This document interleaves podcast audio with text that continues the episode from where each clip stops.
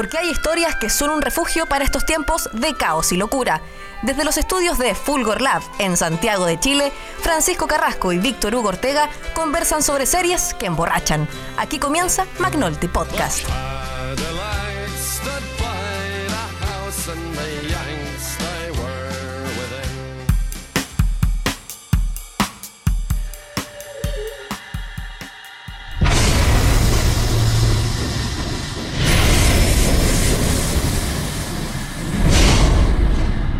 The Osage took their name from Missouri and Osage rivers. Neokanska. Children of the Middle Waters.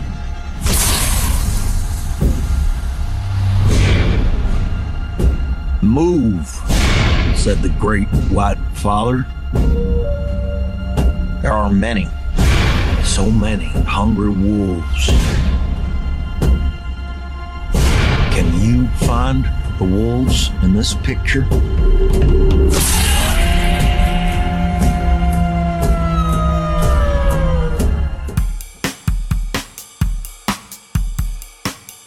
Hola, hola, ¿cómo están? Les damos la bienvenida a un nuevo capítulo de Magnolti Podcast, acá con producción de Fulgor Lab.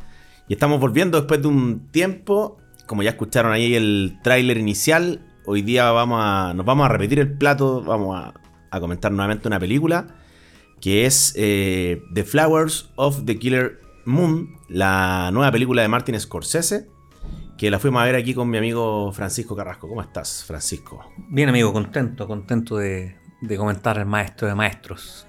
Al maestro Scorsese, oye, hace tiempo que no grabábamos, ahí les pedimos Disculpa a quienes se quedaron esperando el siguiente capítulo, pero bueno, el fin de año también nos, atrapó, ¿no es cierto? Es como marzo, nos atrapa todo.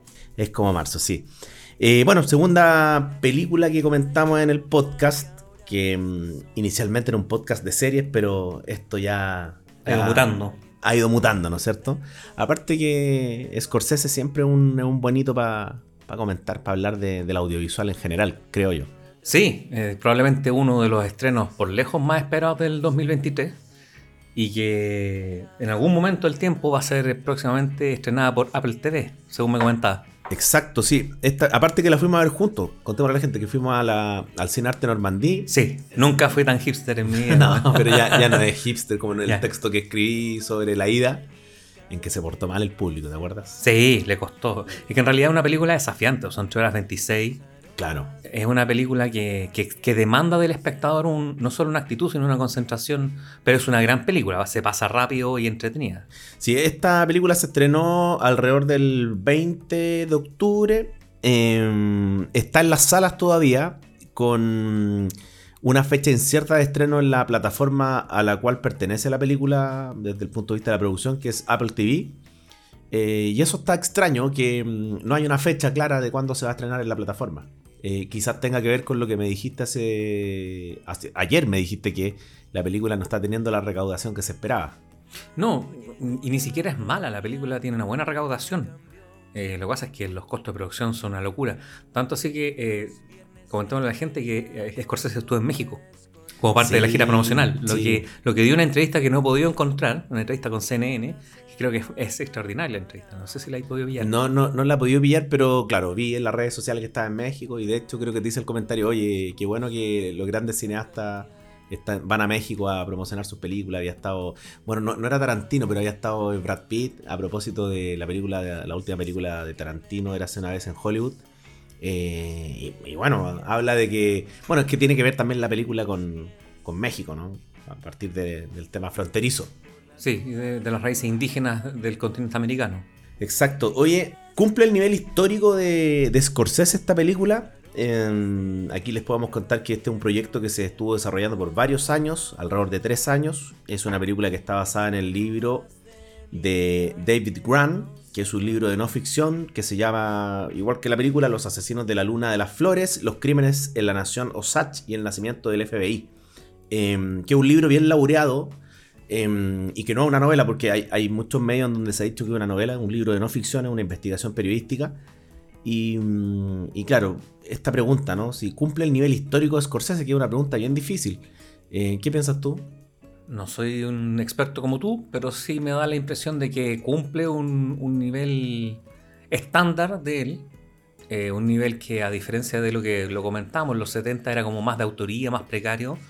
Está orientado a, la, a la que está muy en sintonía de los últimos 15 años de él aproximadamente. 15, 20 años. Y, y es una película completa. El tipo realmente es un maestro. La pregunta en sí va sobre su propio nivel. Y ahí quizás me gustaría que me diera un poco más de luces, pero supera con creces al resto. Eh, quizás la podríamos comparar con la más reciente, con el logo de Wall Street. ¿Cre- ¿Crees que está en ese nivel? Lo que pasa es que el nuevo Wall Street era terriblemente entretenida. Hace Era 10 años, ¿no? 10 años tiene. 9, 2013. 2013, 9 años, sí. Sí. Eh, era muy entretenida y tenía como mucho de Goodfellas, eh, mucho corte, mucho montaje, mucha rapidez, eh, una actuación delirante de, de quizás para mí la mejorcita de las actuaciones de, de DiCaprio, de Leonardo DiCaprio. pero bien, a un nivel, a otro nivel. Y para mí en lo particular esta, esta película maneja otro ritmo, es más lenta, es más contemplativa, pero no por eso pierde profundidad.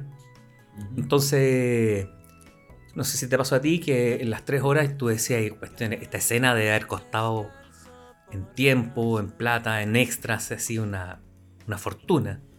Y yo me, me- me causó admiración la película, en el términos de esfuerzo de equipo, De de, esfuerzo de, de producción. producción. Yo creo que esa reflexión me vino después de verla. Como eh, en el momento mm, las trato de disfrutar las películas. Eh, y creo que si bien eh, claro, es más contemplativa que, las últimas, yo creo que es una película que tiene eh, l- los sellos de Scorsese. La cámara lenta, ¿no es cierto? Estos, los gran angulares, estos planos generales bien contextuales.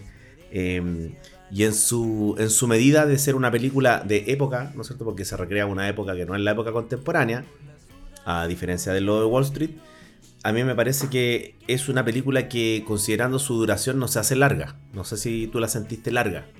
No, a mí lo que me pasó es que sentí dos películas en uno. Lo, lo conversamos harto a partir de la aparición de cierto personaje de la película. De Jesse Plimons, el personaje de Jesse Plimons. que es Tom White, que es básicamente un investigador de un incipiente FBI, porque hay que declarar que esta es una película que es epocal de la década del 20, Ujú. de un Estados Unidos que estaba en los comienzos de su fulgor, desde su potencia económica. Y, y ahí hay un quiebre súper potente y, y la película adquiere un rumbo. Es, es, es cuático pensar de que durante una eh, de la totalidad de la película, hora y media se dedica a presentarte los elementos. Claro, se toma harto tiempo para contextualizar. Y yo creo que es vital el personaje de Leonardo DiCaprio, porque es el elemento anómalo en, en esta, en esta zona, ¿no es cierto? De los Osage, de esta etnia. Eh, y como él, que es un hombre que llega y que se va a inmiscuir en esta, en esta tribu, digamos, en cierta medida mandado por este tío que tiene que el personaje Robert De Niro. Entonces hay como... Es, es interesante eso porque los pasos del personaje de DiCaprio son los pasos de uno también como espectador. En que se, se te empieza a desplegar información de, de esta etnia, digamos, y de cómo él se involucra, ¿no es cierto? De cómo empieza a hacer su, su flirteo, ¿no es cierto?, con, con una integrante de una de estas familias que, contexto, eh, han descubierto petróleo, ¿no es cierto?, en, en sus tierras.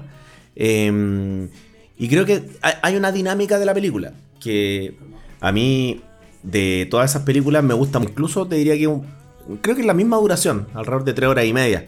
Creo que esa película eh, tenía una, un- una dinámica que, que tenía mucho más ruido, por ejemplo. Eh, en ese sentido, para ti, ¿cuáles son las que más destacan del 2000 en adelante? Del 2000 en adelante, a mí, me- como te decía, me gusta El Aviador. Creo que es la que más me gusta. ¿Ya? Y creo que es la más.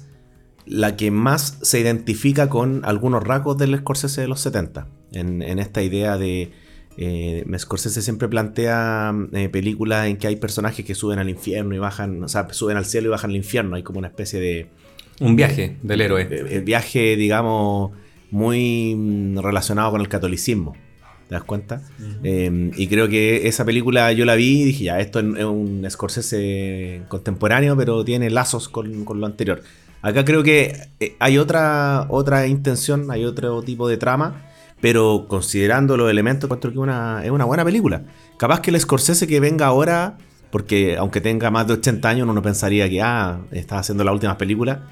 De hecho, bueno, tiene un final que es muy bello relacionado con eso, yo creo. Pero los próximos proyectos de Scorsese, por lo poco que se sabe, también son de corte histórico. Entonces, al parecer, va, va a ir en esta dirección. O sea, el tipo no se va a acabar acá, en el fondo. Esperemos. No, ojalá que no se acabe nunca, pero a mí me pasa algo con Scorsese que eh, del 2000 a la fecha tiene como muchas películas de corte biográfico. Esta podríamos, si bien no es biográfico en sí mismo, no es una historia original. De repente me pasa de que me gustaría como cosas originales de él, como lo hizo en, los- en los 70. O sea, por ejemplo, ya el 80 cuando hace Toro Salvaje también hace una biografía. Y de repente me, me gustaría algo más, más no dictado por otros, sino Como algo que, que algo original. de algo que surgiera de un, de un guion escrito por él, digamos. Claro. Ahora tú sabes que hay una curiosidad que la gente, la gente que sigue, mm, la gente cinéfila, eh, yo no sé si lo tiene muy presente que Scorsese no hay guionista. ¿Sabías eso, no? no es guionista. No hay guionista. De Vale. hecho, de las, qué sé yo, más de 20 películas de Scorsese, él es guionista solo de, de 3 o 4. Es, es interesante eso. Él es un era sobre guiones que hacían otros, con los que él tenía un vínculo, ¿no es cierto? Emocional, quizás de la- del modo de ver la vida. Pero él no es un, un, un director que filme sus propios guiones. ¿Ya? Entonces, eh, yo comparto algo así. Yo creo que no, no me molesta como lo que no sean originales de él. Lo que sí me molesta es como la, la, la cuestión epopéyica, la cuestión épica, la cuestión legendaria, el biopic de un gran millonario. ¿Cachai? Como que me gustaría volver a ver a un Scorsese. Con Travis Baker de, con un buen insignificante, en el fondo. Exacto, sí. Como con seres humanos comunes y corrientes. Eh, con- pero eso es como. Bueno, tú que no- nos conocemos ya hace tiempo, como que a mí me, ya me tiene un poco chato el. Eh, que el cine solamente puede hacer cine en relación a, a personajes leg- legendarios. A los ganadores. A los ganadores, ¿cachai? O qué sé yo, ganadores del Nobel o... Como que sería bonito volver a ver películas buenas hechas por grandes realizadores, pero de personajes comunes y corrientes. Es que en ese sentido, por ejemplo, justamente pensaba con Toro Salvaje, que para mí es, es por lo menos mi favorita porque tengo mucha afinidad con el box. Ah, ¿te gusta el boxeo? Claro. Claro, con la, con, con la historia del boxeo y cómo retrató a este indomable que era Jake LaMotta, interpretado por De Niro, que, que para mí, eh, no sé, no sé para ti si es mejor eh, Taxi Driver o Toro Salvaje, pero para mí, yo digo, realmente el tipo entendió cómo era un ser humano y lo retrató Me gusta Toro Salvaje, pero yo creo que mi favorita eh, es eh, Goodfellas. Goodfellas. Que creo que no me ha ido cambiando tanto con el paso del tiempo la, la relación que tengo con la película. Y cuando la he vuelto a ver, voy reconociendo eh, algunas decisiones que él tomó y que, y que son notables, ¿cachai?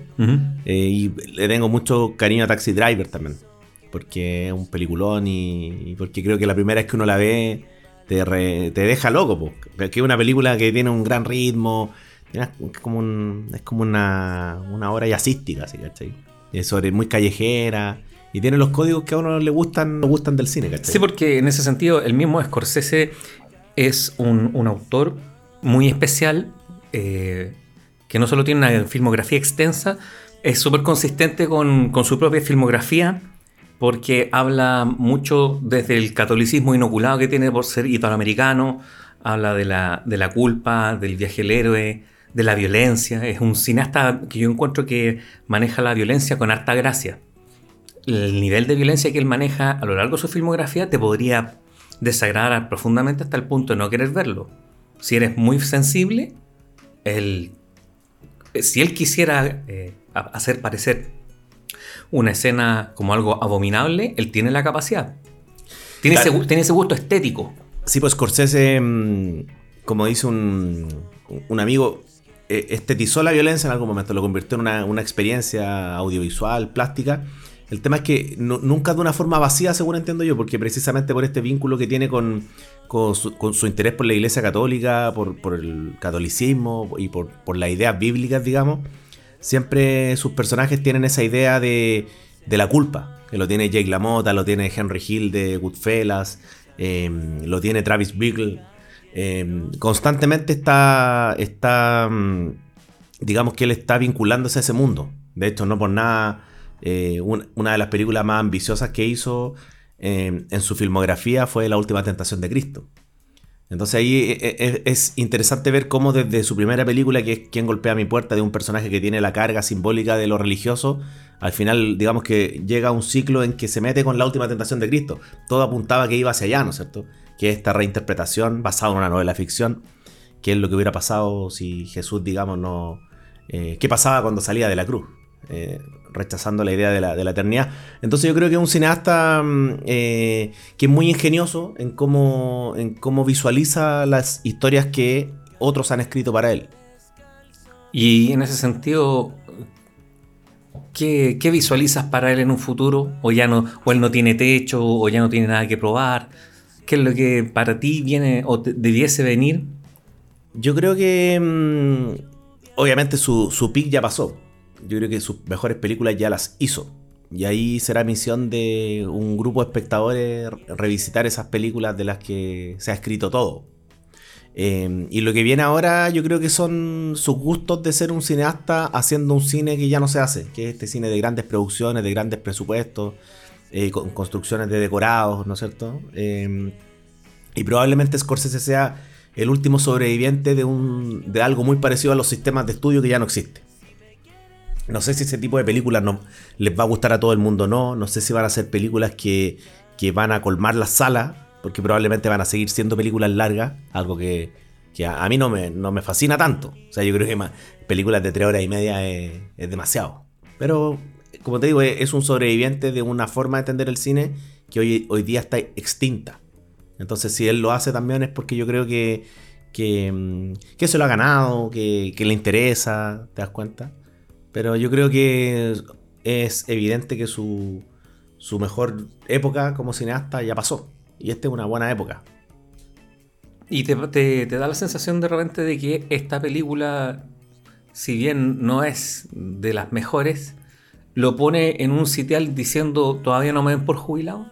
Sí, sí, sí. La, la respuesta es sí, pero cuando pienso en el final de la película, yo pienso que él, él está consciente de que cada película que ha hecho en los últimos años podrían ser una despedida. Perfecto. Sí, igual me da pena la, la línea, porque cuando vean el final, si ven la película, se van a dar cuenta de lo que Víctor está tratando de transmitirle. Porque, bueno, eso lo vamos a contar más adelante. Yo Claro, creo que. no lo podemos contar porque- No, no, no lo podemos contar, pero, pero sí da la sensación de que el mismo se sabe un ícono. Sí, totalmente, totalmente. Así que a este icono le vamos a dedicar un, un temazo de una de las bandas sonoras más importantes que tuvo de Goodfellas del año 90. El tema es Sunshine of Your Love de Creep, aquí en Manotti Podcast. It's getting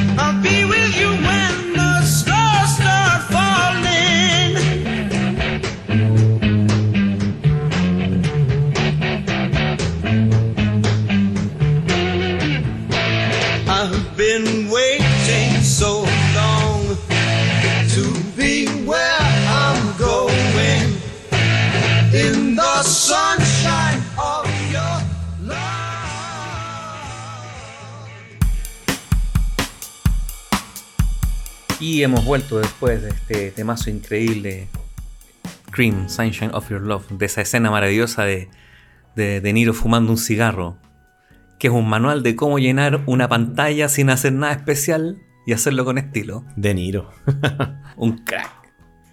Oye, em, bueno, estamos grabando este capítulo eh, justamente el día en que Martin Scorsese está cumpliendo 81 años. Así es. Mira, 17 de noviembre del 42. Mira, sí. Quizás ustedes lo, lo- lo van a estar escuchando en, en- en un par de días más, pero mira, ni, ni- ni lo habíamos, ni lo habíamos orquestado esto. Son los astros, amigo. Los astros.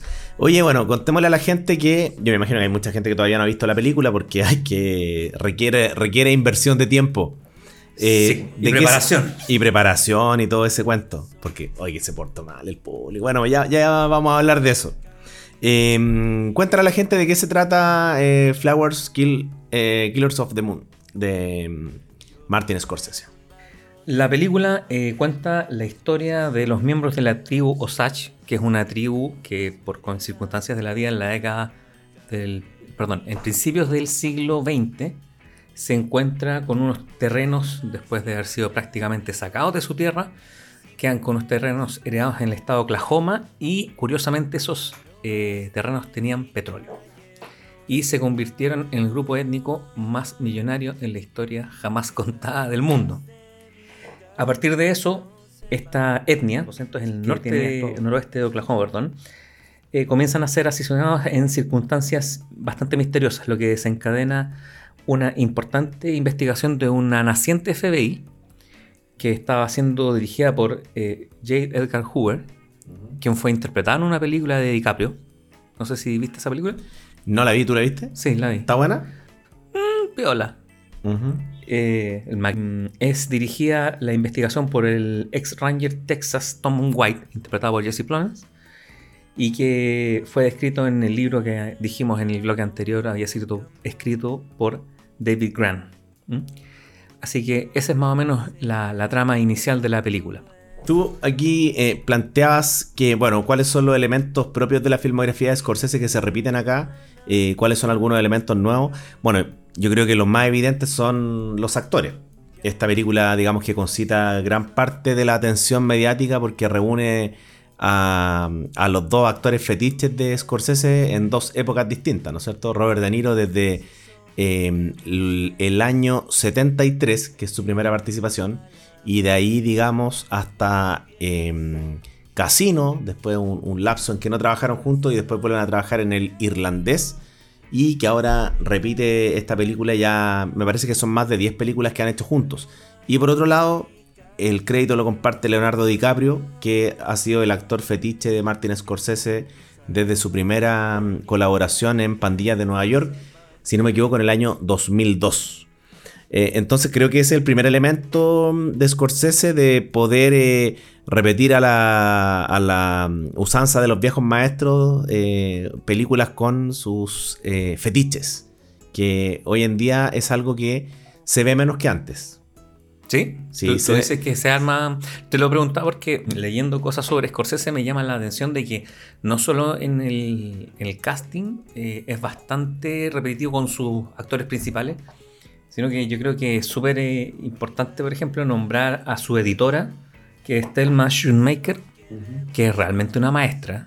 Sí, pues es una de las colaboradoras habituales de, de Scorsese. Entonces Scorsese como que es capaz de armar equipos con los que repite proyectos y eso yo con 40 años en el cuerpo me he dado cuenta que no es tan fácil. No, pues no es tan fácil y yo creo que es un elemento que, llama la atención porque qué duda cabe que, que dentro de- del arte de la actuación eh, Robert De Niro y Leonardo DiCaprio son actores muy, muy brillantes, muy carismáticos eh, y, que, y que digamos que hay gente que todavía, aunque uno no lo crea, hay personas que ven películas por los actores.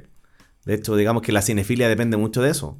No- quizás nosotros que, que nos gusta más esta cuestión y vamos al fondo, uno ve por directores, ¿no es cierto? Uno ve por directores porque está basada en un libro, pero digamos que el gran... El grueso. El grueso de los cinéfilos del mundo ven las películas por los actores.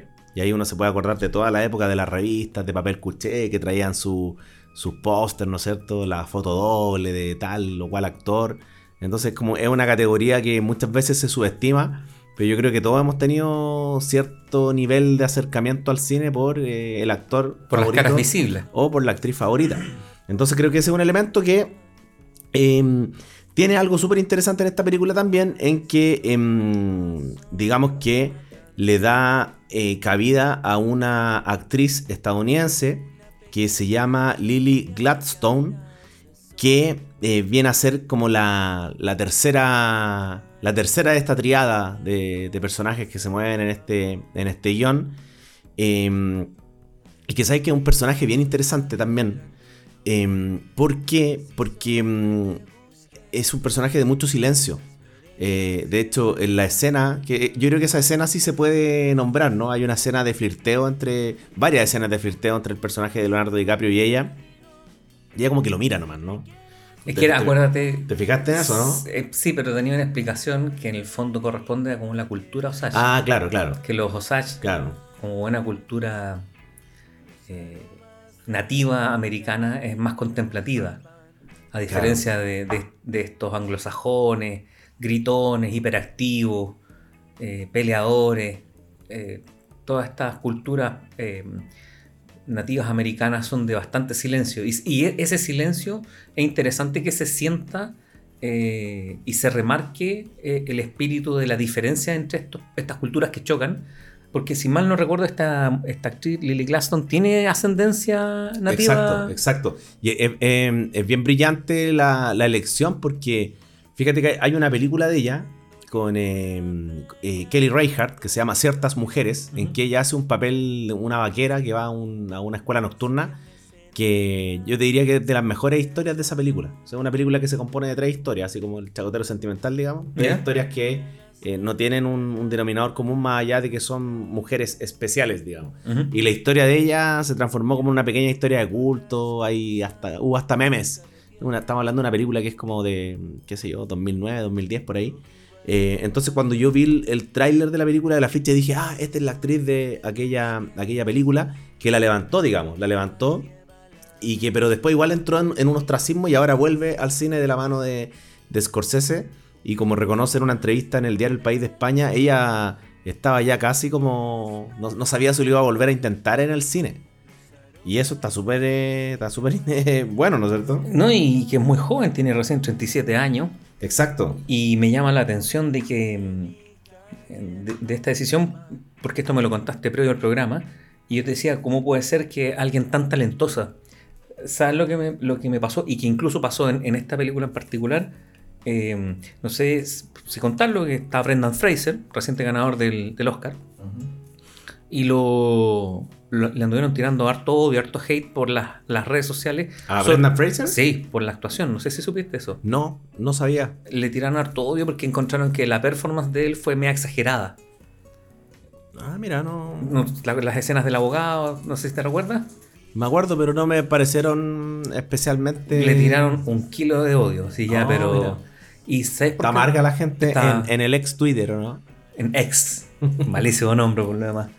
Y te lo digo porque con ella me pasaba algo de que eh, es una actriz bien especial, tiene una belleza en su cara bien especial y una gestualidad como súper ceremoniosa. Eh, no decía nada, pero con la mirada lo decía mucho. Eh, claro, tiene un, Tiene un magnetismo. tiene un rostro muy, muy bello, digamos, y, y claro, no, quizás no responde al canon de lo que es la belleza eh, habitual de Hollywood. No, no no tiene el físico de Scarlett Johansson, claramente. No es Margot Robbie, no es una Exacto, muñeca. exacto. Pero así todo tenía magnetismo porque Claro. como que tú mirabas la cara de ella y te llenaba la pantalla. Y ojo, que compartía plano con un, con un DiCaprio. Por eso te decía que, que me es verdad lo que tú dices, de que tiene una explicación su, su personaje silente. Eh, pero por otro lado, cómo brillar eh, o cómo poder eh, estar a la altura de, de personajes tan monstruosos de la historia del cine como De Niro y DiCaprio. Y, y creo que lo hace bien porque es súper cadencioso el personaje. Eh, es súper armonioso. eh, no es de morisquetas, ¿no? Como que No, aguanta bien como una expresión de cuando estás tranquilo, digamos. Más plana. Más, no sé si plano, es como con, con un rostro más sereno. Es serena su. Sí, lo que pasa es que a contramano eh, DiCaprio debe tener unas performances más... ¿Cómo decirlo?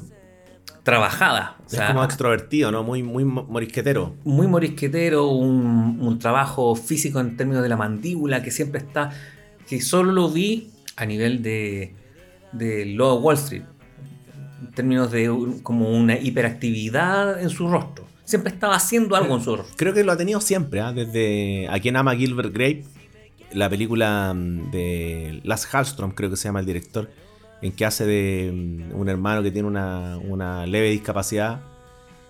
eh, mental, hermano de Johnny Depp en la ficción, y siempre ha sido como un tipo que pone muchas caras, digamos. De hecho, hay como el meme, ¿no? El meme de DiCaprio ese que, ¿qué DiCaprio eres? Y aparecen todos los DiCaprio llorando. Pero te das cuenta es como... Sí, sí, pero lo que pasa es que eh, como que el colectivo de la gente, el logo Wall Street, como que quedó pega- pegando muy fuerte. Porque tenía entre, entre medio tenías al Renacido, que- que- por la que gana el Oscar, un Oscar que siempre se ha dicho que fue más un, un honor atrasado que una gran actuación y, y que se la hubiera merecido más por logo Wall Street que por... Entonces la gente siempre tiene a ese DiCaprio en el meme, ese como distorsionado, como que quiere ir a, a- a vacilar, como que quiere ir a, a lanzarse fiesta. Pero aquí hace a, Ernest, te digo el tiro, el, el nombre del, del personaje, que es esencialmente el sobrino de, de Robert De Niro, se llama Ernest Book. Eh, Burkhardt, Burkhardt. que era un, un soldado retirado de la Primera Guerra. Y, y era un tipo no muy brillante. Eso también te lo, Claro. te lo, te lo dejas expresa la, la película. Es confiable el personaje. Uno mira a DiCaprio y, y tú, tú, digamos, confías en, en- en lo- en la ficción que se te está presentando. Eh, bueno, no, no me ha hablado mucho de De Niro. Eh, ¿Qué te pareció su personaje, eh, William Hale? Que es como un padrino de, de esta tribu, ¿no? Esta localidad en el fondo. Claro. Sí. Es, como- es un padrino, digamos. Claro, es un un padrino y un despreciable, por no decir otra palabra. Es un despreciable, pero como que no te das cuenta. O sea, lo intuyes, pero no es como un tipo que no se ensucia las manos, digamos. Una hermosilla, Es un padrino. es como un, es como un político. Muy, muy político el personaje. Pero volviendo un poquito a la pregunta, respondiendo a la pregunta inicial, eh, lo- los aspectos de la filmografía de clásica de Scorsese están presentes en la película. La culpa, el misterio por develar, la muerte. En, en- en el cine de Scorsese muere mucha gente generalmente. No sé si está tan presente la culpa. eh, Bueno, puede, puede ser, puede ser. Sí, hacia el final sí. No sé si desde el punto de vista de, de cómo eran eh, de cómo eran los otros personajes. Ahora, no es que tampoco todas las películas tengan que tener la misma dinámica. Pero mm, creo que tiene elementos que le interesan a este Scorsese ya maduro. Que tienen que ver con, con los mitos fundacionales de Estados Unidos. Desde Pandillas de Nueva York, eh, que es un mito fundacional, ¿no es cierto? Eh, el aviador, ¿no es cierto? Que también tiene que ver con eso, porque el, el- el personaje de DiCaprio en esa película es un, un magnate, ¿no es cierto? Eh, eh, creo que se repite también en esta. Bueno, el logo de Wall Street en cierta medida también es un es como un, un tipo de, de Wall Street, ¿no? Y ahí también hay un mito respecto al. al a- ¿Cómo se llama? A, a un hombre de la bolsa, ¿no? Sí, no lo había pensado. No lo había pensado en la, en la necesidad de, de, de, de Scorsese de relatar o en el fondo desnudar el éxito. Claro. Tiene como una obsesión con... Y yo creo que esa obsesión va muy de la mano con el catolicismo. Esto te lo digo como católico que fuimos criados, de siempre estar eh, rindiendo pleitesía a la verdad a través de eh, las falsas vestiduras que puedes tener tú. Pues tú puedes ser exitoso, pero podéis tener una vida eh, personal de mierda, podéis estar pasando por muchas cruces o cargando muchas cruces y así todo eh, es tener una imagen de éxito hacia afuera. También lo hace con, ojo, también lo hace con Tro Salvaje. Sí. Entonces es interesante el punto de vista que plantea.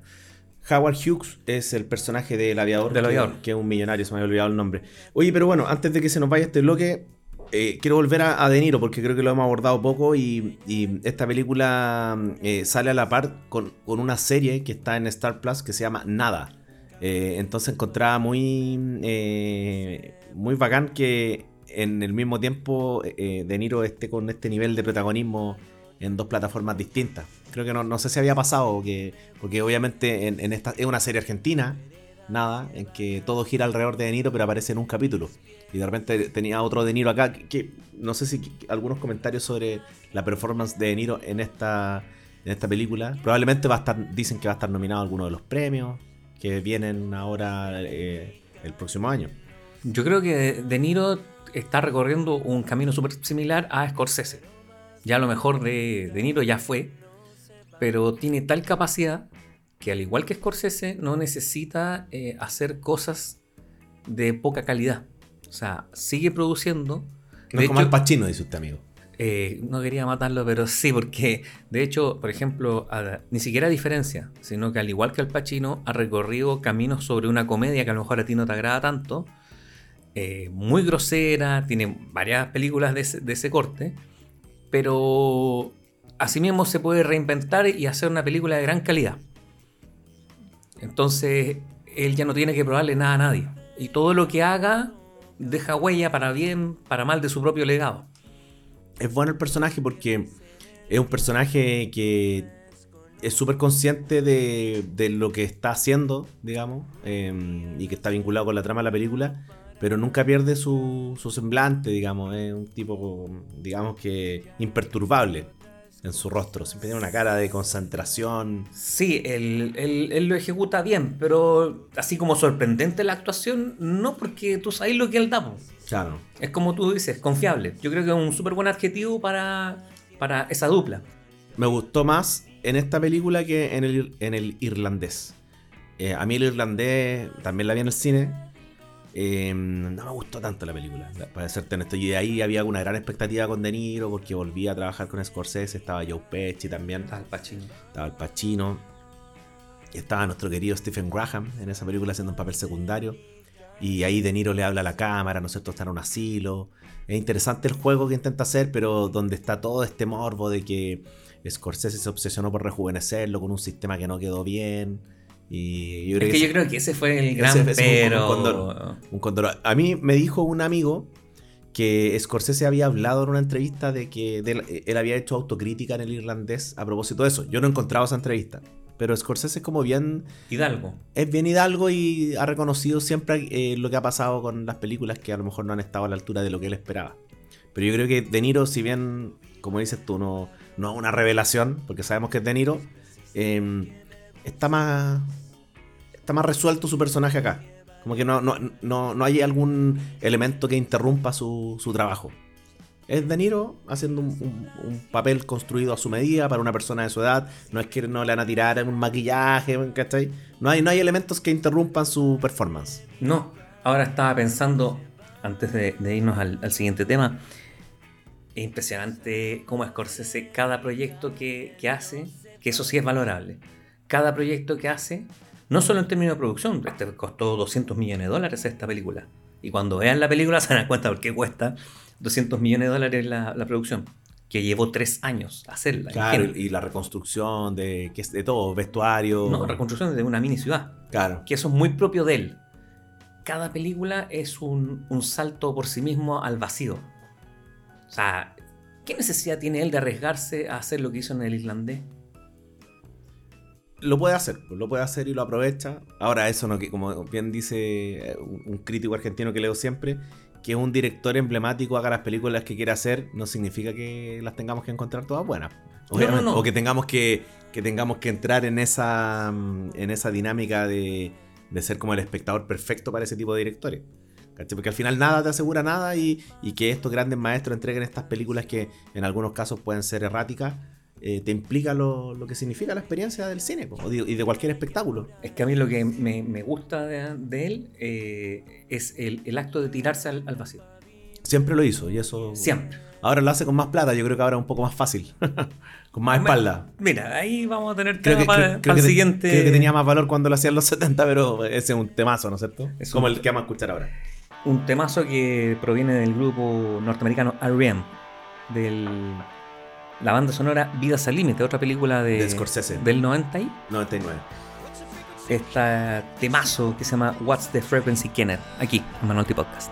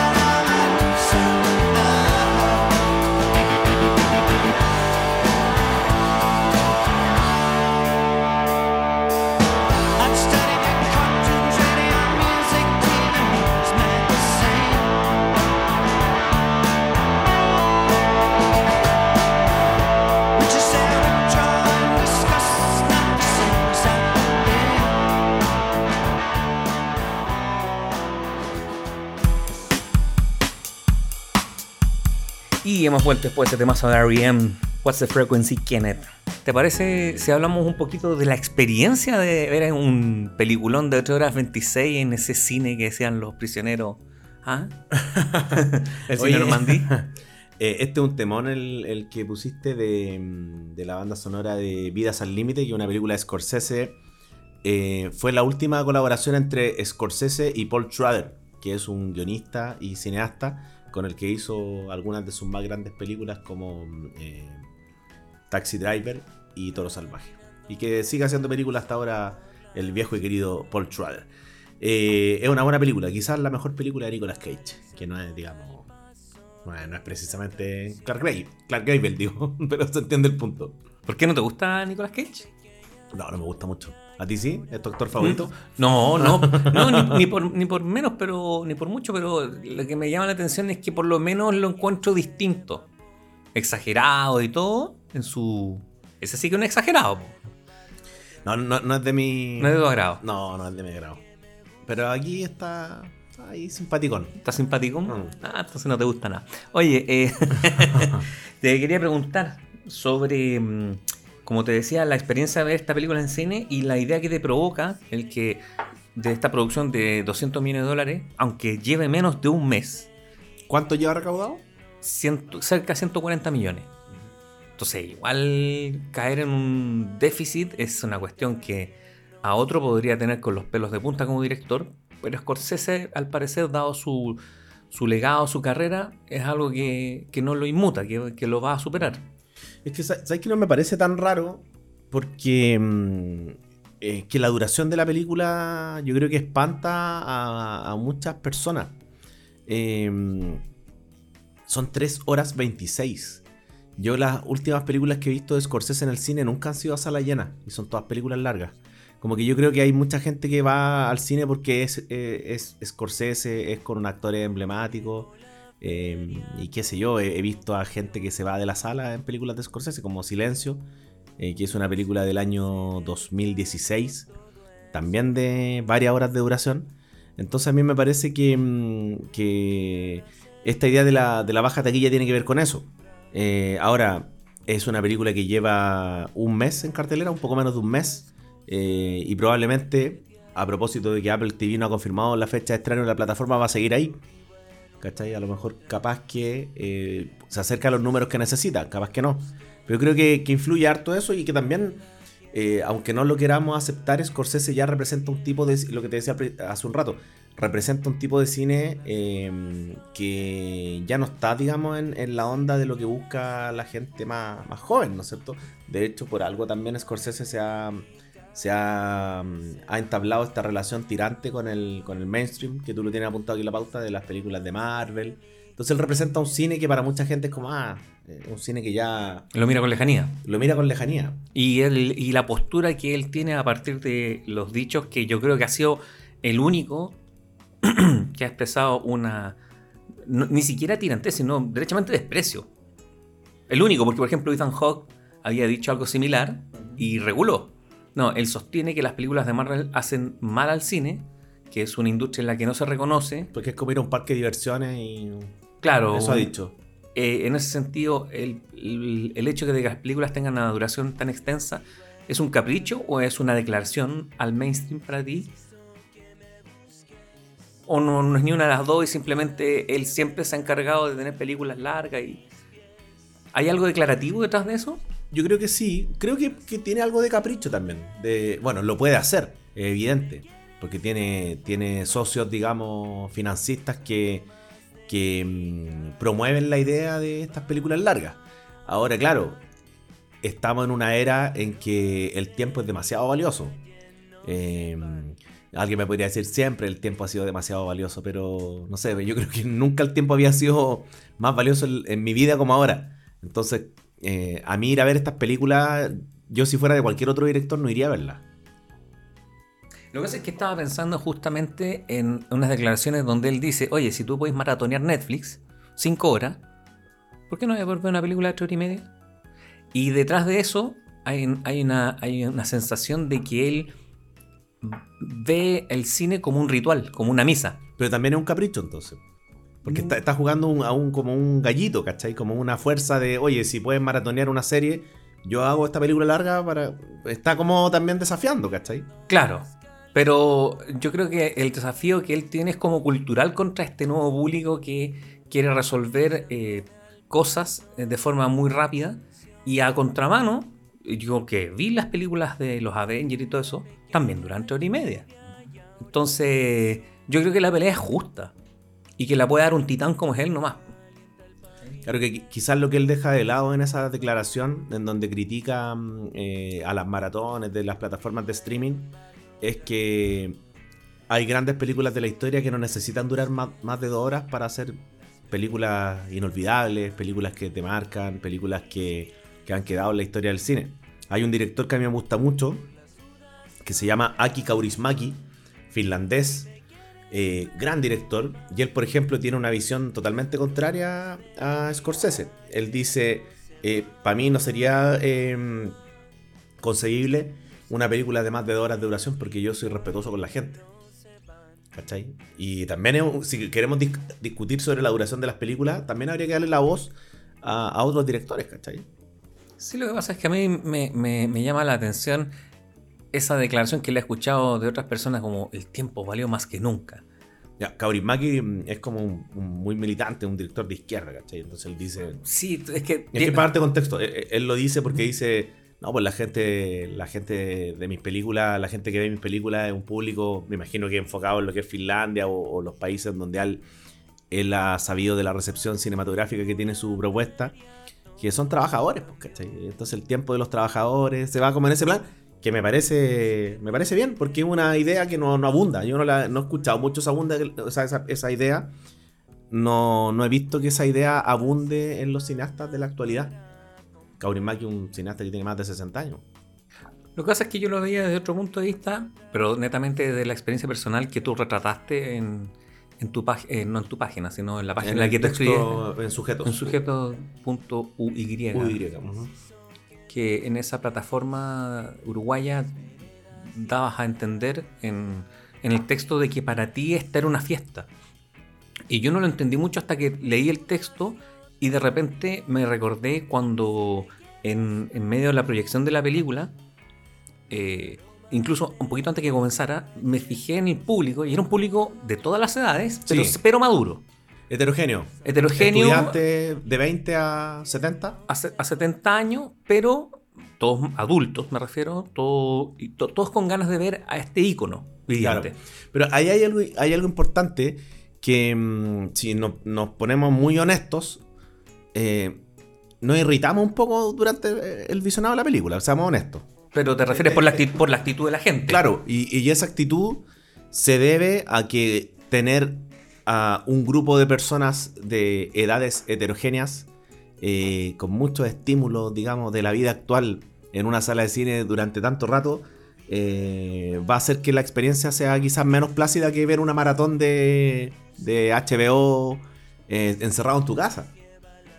Si queremos complejizar lo que planteó Scorsese, porque seamos honestos, en algún momento estábamos, estábamos chatos que eh, la persona al lado estaba comiéndose unas papas fritas y, y no está el sonido. Ah, bueno, es que estamos justo aquí con ramita de papas fritas y no tenemos el sonido de la bolsa ese que es un sonido despreciable y estábamos chatos en algún momento. Sí, tenemos que ser honestos. Sí. Sí, pero, bien, pero, pero por otro lado, eh, la gente cuando asume la idea de ser desafiado por una obra, porque igual Sc- Scorsese te desafía con su obra.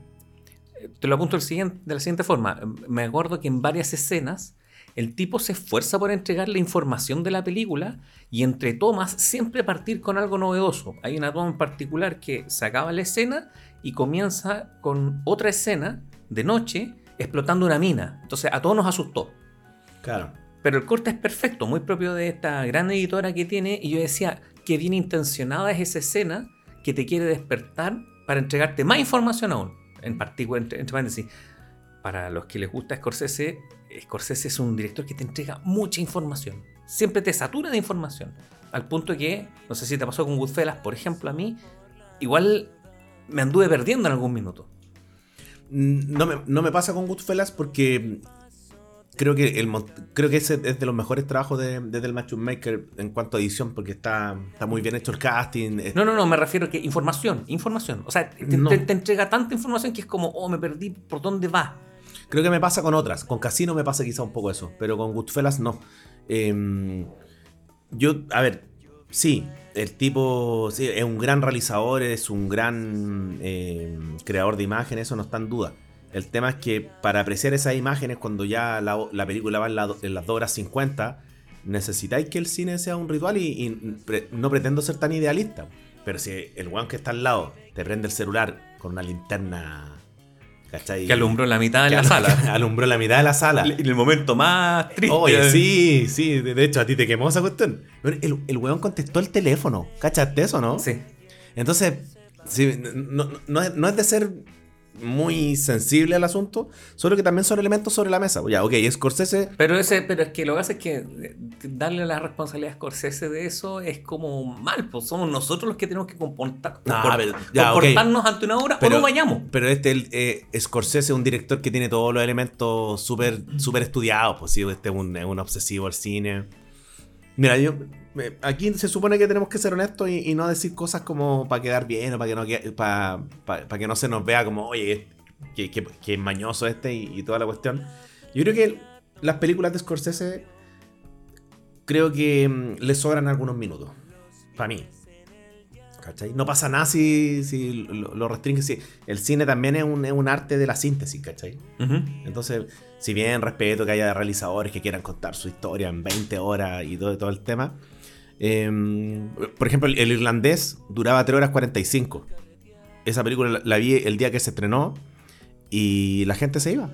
La gente se iba de la sala, se perdía, volvía, iban al baño cada cierto tiempo. Entonces al final, esa experiencia que defiende tanto eh, Scorsese en el cine eh, es una experiencia de mucha interrupción. Es una experiencia que a lo mejor eh, no está... La respuesta a esa experiencia no es como él se la imagina. Yo creo que cambiemos nosotros, no él. Pero tú, tú encontrás que la duración de la película es perfecta. Oh, pero qué perfecto que no, está 3 horas vaya- 26. vayamos a algo más real. Yo me tuve que ir al baño en un minuto y me perdí un- unos tres minutos, dos, tres minutos de película. Pero también, de alguna forma, no le pidas a un hombre que amaba el cine desde que tenía 12 años, porque este weón, eh, como tú decías, un obsesivo. Yo le he escuchado entrevistas a propósito del programa, me puse a ver muchas entrevistas de él y él habla con una admiración del antiguo Hollywood, que es una reverencia. O sea, tú decías, este tipo realmente ama el cine. Por eso a los 81 años puede ser una película que es buena, muy buena, no por, ni por cerca de lo mejor que ha hecho, pero es muy buena, y mantenerse activo y ser un ícono que es. Y yo creo que ahí también hay un gran valor porque lo conversamos antes de comenzar el programa. ¿Qué te queda de los, de los directores perdón, vivos hoy? ¿Me nombraste a Herzog? Yo creo que Herzog es una leyenda eh, viva. ¿Ya? Scorsese también. ¿Coppola? En un menor grado porque no, no, ha- no ha sido sistemático eh, en los últimos años. Como que ya está más alejado ya. Claro. Spielberg. Sí, sí. No, para mí no al nivel de Scorsese, pero sí. Y de ahí no tenéis mucho más. Brian De Palma tiene algo de eso. Es también de la triada de Scorsese. Pero me quedé metido con algo. ¿Tú, tú no, no adoleces en ningún momento sobre la duración de la película? Es que lo que pasa es que yo lo entiendo como, como que no todas las obras tienen que ser tan cómodas ni ajustadas. ¿Sabes lo que me pasa? Que hay gente que eh, en el mundo de la crítica de cine que no se atreve a decir, oye, eh, la película de Scorsese es larga y debió haber sido más corta, y no se atreven porque es Scorsese y es como que piensan que, eh, oye, no voy a quedar bien de criticar al maestro. Es como, pongámoslo al maestro con, lo- con los pies en la tierra. Como, es, un, es mi director, es uno de mis directores favoritos, pero las películas son excesivamente largas. No, no, no, a ver, eso más que una crítica o que no se le pueda decir algo, es. Efectivamente, si tú le quitas 15 minutos a esta película, no, no pasa nada, está todo bien, se va a entender igual y. y, por ejemplo, hay escenas de los interrogatorios que son. que tú decís, si se las hago, ¿cambia la historia? No. Pero por otro lado, sí me pasa de que el público en el cine hace muchos años que viene con una conducta. Y no es de viejo, viejo mañoso, ¿cachai? Bueno, el no sé si te conté alguna vez No, que. yo- tenemos, tenemos la mitad de Scorsese nomás, pues no. Claro, no tenemos 80, tenemos 40, pero compadre, una vez un, un socio que sacó jamón, queso y se empezó a hacer unos sándwiches. Entonces yo decía, que en la cultura del popcorn y que es una cultura que en el fondo es Estamos al- quedando como los mañosos más grandes del. No, está bien, pero bueno, a mí- di- mira, no digáis nada porque estáis que le pegáis a un weón una No, fila más adelante no, con, la, con la de las papas Calmaos, fritas. Seamos honestos, a ti el ruido te tenía loco en un momento. Sí. Porque tú me, me- me acuerdo que me decías, ¿por qué no sacan la comida de la bolsa? Puta, que lata no tener aquí como efectos especiales para hacer el. Para hacer radioteatro así. No, y, y el- el- per- permíteme el, el recordar al, al compadre que contesta el teléfono. Es que fue el momento más dramático de la película. Sí, probablemente, probablemente la escena más dramática de Scorsese del 2000 a la fecha. Porque es dramática la escena. Sí. Sí. Y el, el hombre ahí ah, contestando el celular como si nada. Sí, como jugando. Como Pero bueno, jugando. entonces aquí voy. Yo creo que hay, hay elementos de Scorsese que él trata de desafiar al público. Es lo que tú decías, es un gallito. Y sabéis que si es artista de verdad, el artista desafía. Cuando tú me decís, no, este eh, eh, director eh, finés, me parece se dice. Aurin Maggi, crack. No, no, no. Lo quiero mucho. Lo que pasa es que. quiero mucho los- a todos los directores. Eh, lo que pasa es que me pasa que de repente pensar en el espectador es como también de alguna forma decir, no, yo les voy a dar el gusto. Y tú no vas ni a dar el gusto, es tu película. Tú elegís si la ves.